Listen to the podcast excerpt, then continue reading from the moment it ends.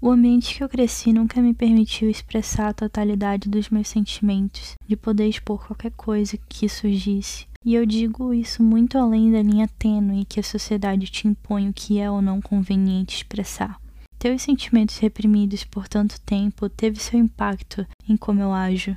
Sabendo que eu tenho uma relação muito individual com cada pessoa que eu conheço, eu sei que eu não sou a mesma pessoa para todo mundo. Eu sei que me adaptei um pouco para poder caber em uma relação. E eu não quero que pensem de nenhuma forma que isso significa aceitar qualquer tipo de relação que apareça. Muito pelo contrário, até.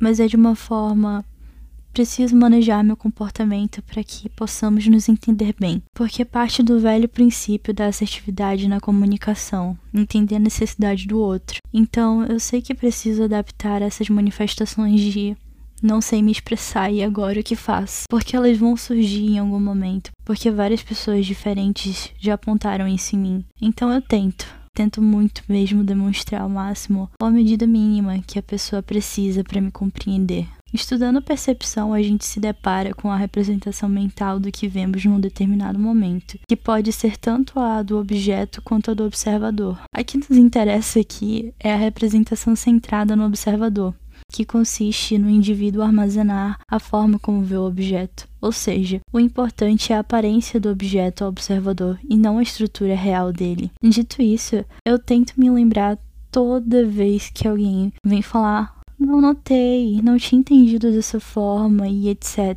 Que não, não. As pessoas não sabem me ler facilmente, que é preciso sim, até que elas me conheçam bem o suficiente para entenderem o que eu quero dizer com as inexpressões sutis que eu faço, que eu transmita para elas da maneira mais clara possível o que eu tô querendo dizer, o que eu tô querendo expressar, com a forma que eu tô encarando ou pela forma que eu tô vestido, ou pela minha maquiagem, ou pelos milhares de jeitos em que eu uso para comunicar, pelo link de música que eu postei, ou pelo jeito que eu enviei uma mensagem. É necessário, porque você pode acabar chegando em uma conclusão, mas isso não significa que ela é a verdade absoluta.